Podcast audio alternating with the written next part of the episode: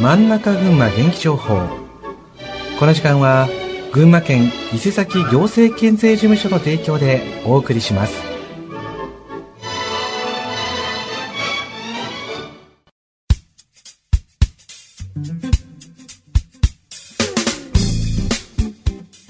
真ん中群馬元気情報。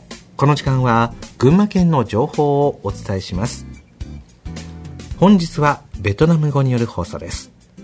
お話しいただくのは児童虐待ゼロを目指してまた犯罪被害者週間についてとなりますお話しくださいますのは伊勢崎警察署の石川さんですよろしくお願いいたしますよろしくお願いします Xin chào các bạn Đây là giờ phát thanh bằng tiếng Việt Chương trình phát thanh Isesaki FM Manaka Gummagenki Bước vào tháng 11 Thời tiết vào thu rõ ràng hơn Trời trở nên xe lạnh vào buổi sáng và tối Ngoài ra, mặt trời lặn sớm hơn khiến nguy cơ xảy ra tai nạn giao thông cao hơn.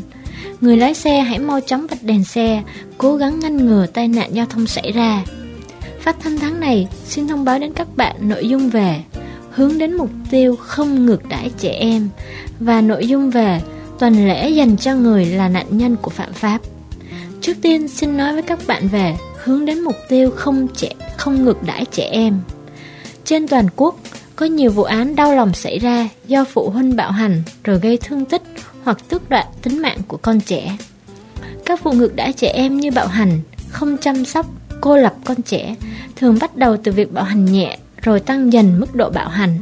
Có khi do bạo hành quá mức mà tước đoạt đi tính mạng của con trẻ.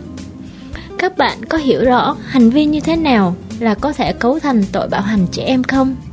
Đó là các hành vi như bạo hành về thể chất, là việc gây vũ lực lên thân thể trẻ em như đánh, đấm đá, vân vân. À, bỏ bê con trẻ là không cho con ăn uống hay đi học để trẻ dơ bệnh quá mức, không đưa đi bệnh viện ngay cả khi trẻ ốm đau, vân vân. Bạo hành về tâm lý là làm trẻ đau đớn về tinh thần như nạt nộ, chửi mắng, đe dọa, cô lập, đối xử phân biệt giữa các anh chị em. Lạm dục về tình dục là có hành vi như cho trẻ xem các hình ảnh có liên quan đến tình dục. Để trẻ không để không còn trẻ em nào trở thành nạn nhân của các vụ lạm dụng, cảnh sát mong muốn các bạn hãy lý giải ba điều sau đây. Điều 1. Các vụ ngược đãi, tước đoạn đi tính, tính mạng của trẻ em thường bắt đầu từ các hành vi bạo hành nhẹ, rồi mức độ dần leo thang. Điều 2. Nếu hành vi bạo hành vẫn tiếp diễn, điều quan trọng nhất là người lớn có ai đó nhận ra và ngăn chặn nó tiếp diễn. Điều 3. Sự quan tâm và hành động của bạn có thể cứu con trẻ khỏi bị xâm hại. Ngược đãi trẻ em không phải là vấn đề cần được giải quyết riêng lẻ, mà là vấn đề toàn thể xã hội nên cùng hợp tác và giải quyết.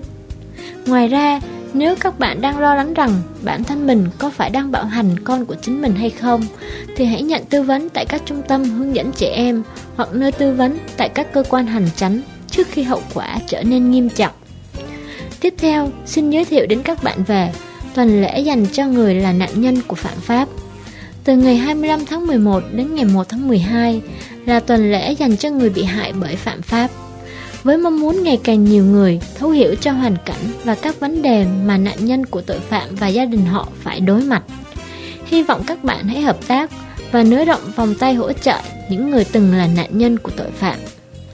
Để đảm bảo rằng nạn nhân của tội phạm và gia đình họ có thể sinh sống yên bình. Cảnh sát đang cung cấp và hỗ trợ những điều như sau. Hỗ trợ về cung cấp thông tin, cung cấp thông tin về nội dung tổng quát của thủ tục hình sự, mong muốn hợp tác để điều tra vụ án, chế độ có thể sử dụng hay thông tin về các cơ quan, đoàn thể nơi tiếp nhận tư vấn người bị hại, hỗ trợ về giảm gánh nặng tài chính. Với trường hợp bị thương tích do gặp phải vụ án đặc biệt, sẽ cung cấp chi phí y tế và các chi phí khác, hỗ trợ về giảm bớt gánh nặng tinh thần, để nạn nhân có thể yên tâm tư vấn hay tố cáo. Ngoài việc thực hiện các buổi điều trần cho nạn nhân và gia đình họ, còn có thể cung cấp các buổi tư vấn được thực hiện bởi các nhà tâm lý học lâm sàng.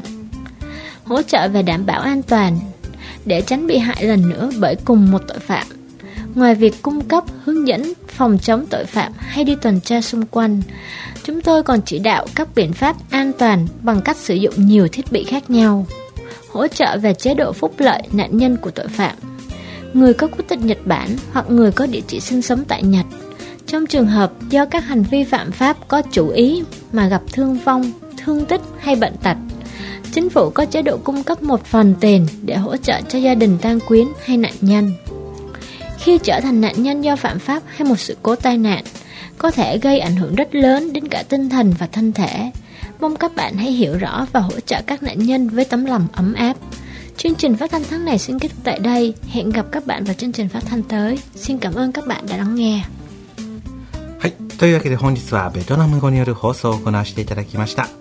お話しいただいたのは児童虐待ゼロを目指して、また犯罪被害者週間についてとなります。 お話しくださいましたのは伊勢崎警察署の石川さんでした。本日はありがとうございました。ありがとうございました。